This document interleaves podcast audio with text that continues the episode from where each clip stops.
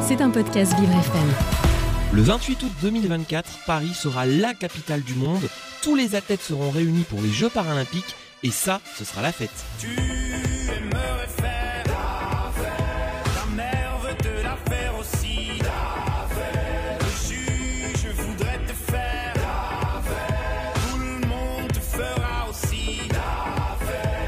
Et pour que la fête soit belle, faisons la fête à nos athlètes. Ils vont porter haut et fort les couleurs de la France. Vous ne les connaissez pas assez et pourtant, je vous propose de les découvrir, de les aimer, de les suivre, de les encourager.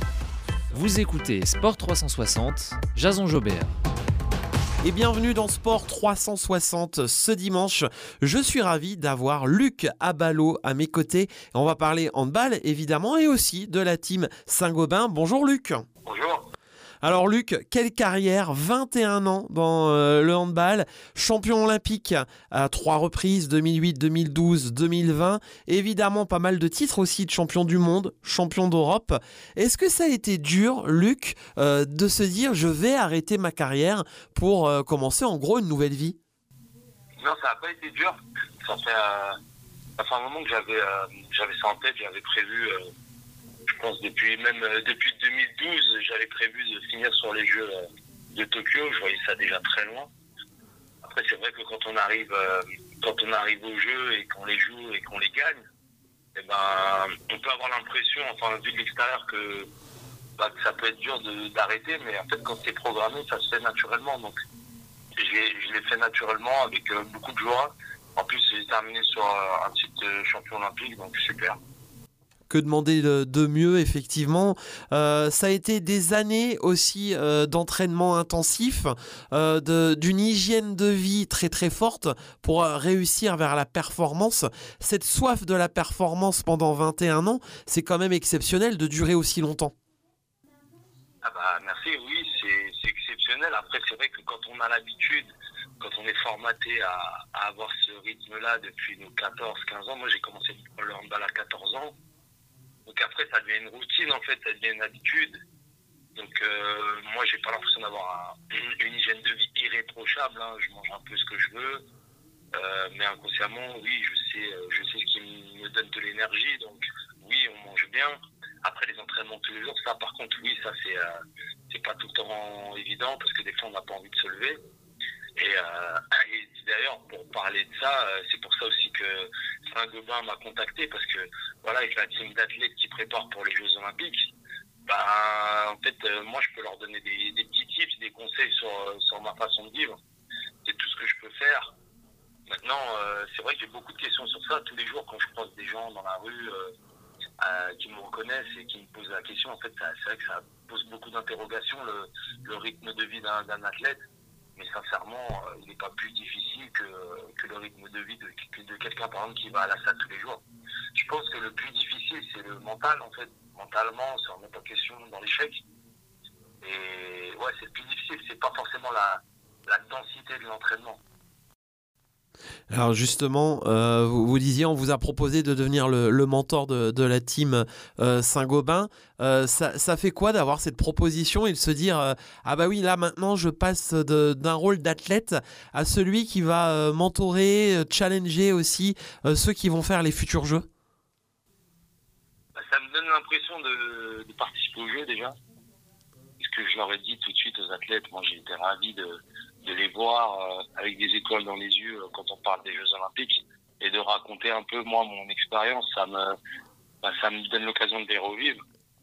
Et euh, bah, après donner, donner les conseils, je sais qui, qui ont marché pour moi. Maintenant on est tous différents, donc il faut aussi, il faut aussi s'adapter. Eux, ils devront s'adapter aussi et prendre ce qu'il y a de positif dans ce que je leur dis et euh, voilà retirer de négatif. Mais euh, le plus important, c'est le partage un peu de d'expérience. Parce que quand quelqu'un nous raconte son expérience et qu'en plus il, un, athlète qui a gagné, on peut essayer de prendre euh, voilà de prendre ce qui a ce qui peut nous aider quoi. Alors justement, quel a été votre vécu sur euh, les Jeux Olympiques? Je pense au premier, euh, lorsqu'en 2008 vous, vous décrochez euh, l'or. La famille qui doit être tellement fière de vous, la fierté personnelle également. Et je pense aussi bah, de garder la tête sur les épaules. C'est des conseils que vous pouvez donner, ça?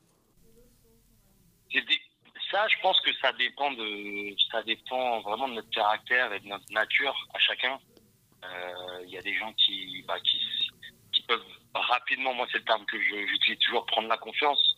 Ça veut dire que quand tout va bien, on se sent, euh, on se sent vraiment invincible. Mais à l'inverse, quand euh, ça commence à aller mal, on a du mal à sortir la tête de l'eau. Et ça, c'est, euh, ça, je pense que c'est propre à chacun. Donc, j'aurais beau donner des conseils, en réalité, en réalité, c'est, c'est pas possible, quoi. C'est à nous de gérer. Chacun doit gérer ça, et en plus, on le sait, on connaît notre nature. Donc, euh, c'est pour ça que moi, je donne pas trop de conseils, ce que je dis toujours. En fait, à part parler de mon expérience, je donne pas de conseils. Je dis pas, il faut faire ci, il faut faire ça. Je dis, moi, j'ai fait comme ça, ça a marché. Voilà. Et voilà. D'où vous vient cette euh, force de caractère aussi de euh, de bah, d'aller puiser euh, aussi dans le mental pour réussir en termes de performance? Alors moi je dis souvent aussi que j'ai pas l'impression d'être fort. J'ai l'impression de, faire des choses logiques. Si euh, depuis depuis que je suis tout jeune, euh, quand j'avais des, des matchs importants, des, des, sélections importantes, des compétitions importantes, des finales à jouer, et ben je me disais juste que logiquement bah il fallait que je donne le meilleur de moi-même et que je prenne du plaisir. Donc j'avais pas de remise en question. euh, exceptionnel. Donc euh, j'avais l'impression que c'était assez facile de vivre ces moments-là. Le plus difficile pour moi dans ma carrière, ça n'a pas été forcément le combat contre euh, contre les adversaires, mais ça a été plus le- les combats des fois qu'on a eu en interne. Dans des équipes, des fois il y a des hauts, des bas. Oui. Des fois on s'entend bien, des fois on s'entend pas bien. Et c'était ça les plus, le plus dur en fait. Le premier Euh, cercle. Voilà, c'est ça. Et en réalité, euh, en réalité, souvent euh, dans le sport, j'ai l'impression qu'on se tire une balle dans le pied tout seul. Quand ça va pas, que c'est que ça va pas dans le groupe ou avec notre euh, avec notre effectif. Donc euh, ça, c'est les plus gros problèmes à régler personnellement euh, que j'ai vécu. Et euh, sur l'équipe de France, donc on a eu trois titres euh, olympiques, donc avec des moments aussi euh, de joie. Et, et justement, bah, quand tout va bien, on partage cette joie? Bien sûr, on la partage parce que des fois on va pas bien. Donc quand ça va bien, faut en profiter, faut être heureux et euh, et euh, quand ça va mal, bah comme ça, c'est la vie en fait. C'est pour ça que souvent les gens aiment bien euh, aiment bien faire le comparatif entre le sport de haut niveau et l'entreprise parce que euh, bon voilà pour en revenir à Saint-Gobain, c'est ça en fait, c'est que des fois fois c'est dur, des fois ça va mal et la qualité en fait d'un groupe c'est de trouver rapidement des solutions et de, rester positif. Donc en fait, euh, c'est une expérience qui est, super intéressante d'être sportif de haut niveau. Moi, vraiment, je, suis très content d'avoir, quel que soit sport, hein, je suis très content d'avoir vécu ça en fait. Alors chez vous, on sent euh, ce côté naturel d'avoir été un, sportif de haut niveau et dans la performance, mais en même temps, euh, on ressent que tout ça est naturel et puis qu'il y a une vie à côté. Euh, je pense à la vie locale. Vous êtes originaire de, de Ivry, vous y êtes toujours aujourd'hui. Vous avez un attachement, j'ai l'impression, non? J'ai un attachement. Après, j'y suis pas euh, régulièrement. hein. J'ai mon atelier euh, de peinture ici, mais je vis dans Paris. Alors parlez-nous de, de cet atelier de peinture. C'est euh, c'est une vraie passion. Petit, vous, vous rêviez d'être dessinateur et aujourd'hui vous avez un atelier de peinture. C'est ça, depuis, euh, depuis tout jeune, en fait, moi, avant d'être sportif, je voulais être, euh, comme vous l'avez dit, dessinateur. De dessinateur, c'est passé à peintre. Et, euh, et c'était ça, mon grand rêve, en fait, dans ma vie. Euh, c'est toujours euh, ce qui m'anime depuis petit. J'ai commencé le handball, j'étais bon, donc je dis bon, ok, je continue. C'est peut-être aussi ça qui m'a permis de, relativiser aussi, comme je disais tout à l'heure, dans les défaites et dans les moments aussi positifs. C'est que, c'est que voilà, j'étais, j'étais aussi facile dans le sport, donc je me prenais pas la tête. Mais euh, le rêve de, de devenir peintre, c'est un truc qui m'anime depuis toujours. Donc, euh, comme on dit, il faut réaliser, essayer de réaliser ses rêves en tout cas. Bien sûr. Donc, euh, c'était dans mes plans d'arrêter le hand et de me consacrer à ça. Alors qu'est-ce que vous peignez de beau? On a envie de, de s'imaginer quel est un peu votre style? J'ai du mal à dire ça. euh, en réalité, en réalité, c'est très compliqué de trouver son style. Il faut, il faut énormément peindre pour commencer à trouver son écriture et, euh, et son style. Et ça, ça, ça, ça met du temps. Ça met du temps, de la pratique. Donc en ce moment, je suis, euh, je suis surtout en mode pratiquer, pratiquer, pratiquer, me concentrer. Aujourd'hui, euh, tout le monde le sait, à l'ère de enfin, des écrans, c'est compliqué de. Et en plus là, il y a les Jeux Olympiques en 2024, donc je suis vachement sollicité. Et je vous avoue qu'il est compliqué de se, de se concentrer euh, parce que voilà, euh, on peut vite, on peut vite recevoir un appel, être sur son écran. Et euh, là, moi, mon plus gros combat, c'est euh, c'est d'essayer d'avoir cette rigueur comme j'ai pu l'avoir dans le sport pour euh, peindre tous les jours plusieurs heures. C'est intéressant de vous entendre et de découvrir un, sportif de haut niveau avec ce côté aussi relié à l'art. Depuis tout petit, comme on le disait, vous aviez envie d'être dessinateur. Quels sont vos premiers souvenirs de peinture ou de dessin qui vous ont ému et qui vous ont marqué? Mes premiers souvenirs, j'avais euh, dessiné un, Léonard de Vinci, euh, mais je devais être en, en CE1 hein, C- ou en CP, et euh, il était vachement réussi et j'ai retrouvé le dessin. J'ai retrouvé le dessin il n'y a pas longtemps et je me suis rendu compte que déjà à l'époque, je dessinais énormément bien, mais je dessinais, je dessinais tout le temps en fait. Je dessinais tout le temps, c'était mon occupation première.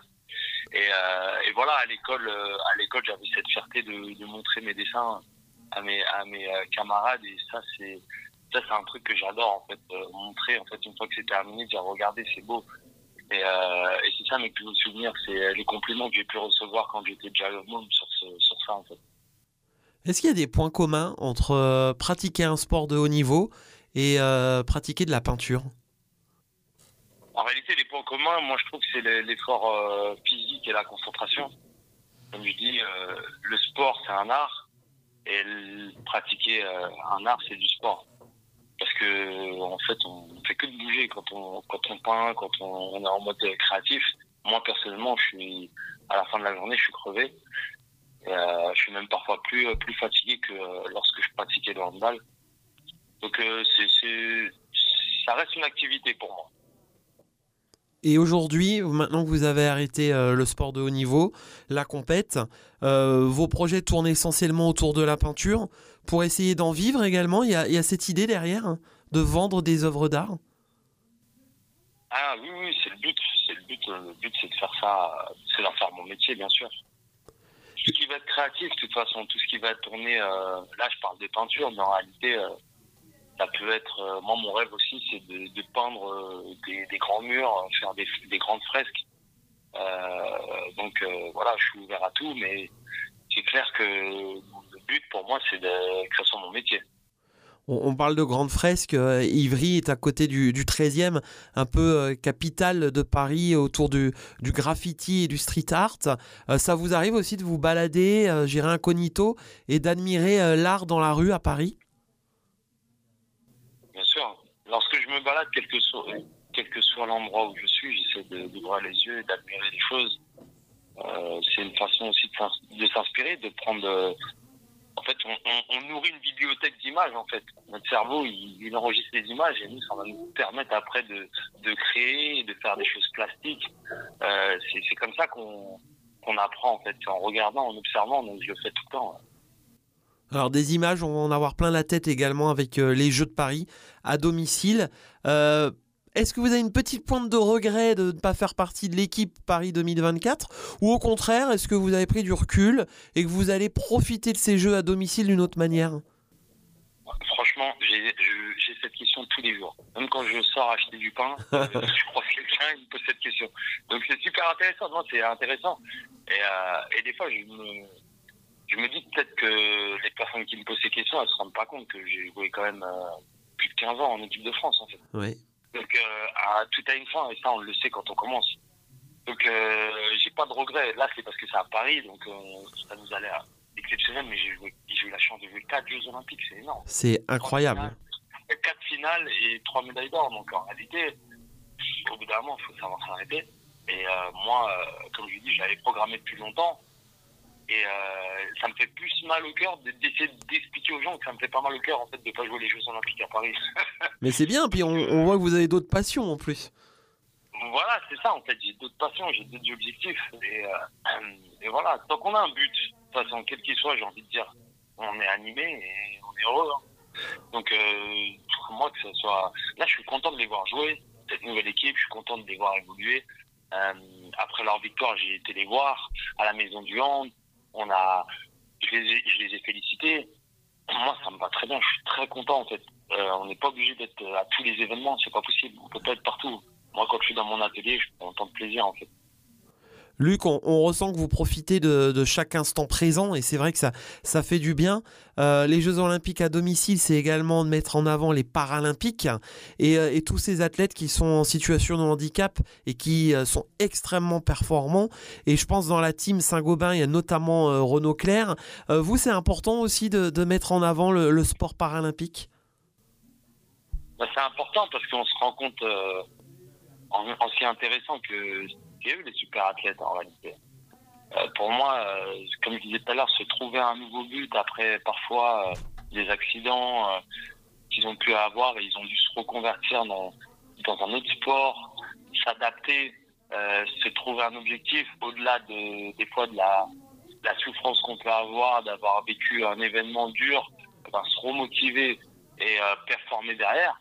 Moi, je trouve ça, je trouve ça génial. Vraiment, c'est voilà, moi, moi, depuis que je suis euh, tout ce qui va se passer autour des Jeux Olympiques et Paralympiques, euh, je, suis, fan d'eux en fait. Je suis fan des parcours que, que je découvre. on, sent chez vous une certaine euh, sérénité, une force de, vivre également. On comprend hein, que vous ayez été choisi comme mentor de, la team Saint-Gobain.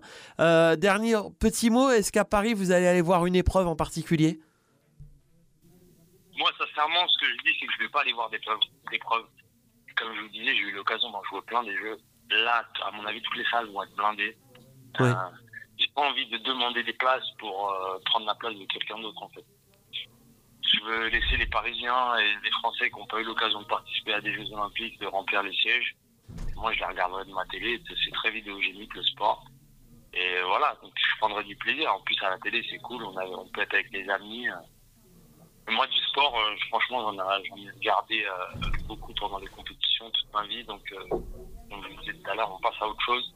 Je suivrai les athlètes de la team Saint-Gobain, bien sûr, à travers les écrans. Eh bien, le rendez-vous est fixé. Luc Abalo, on rappelle 21 ans de carrière, euh, de nombreux titres, aussi bien championnat du monde, championnat d'Europe et championnat euh, olympique, évidemment, dont les derniers à Tokyo.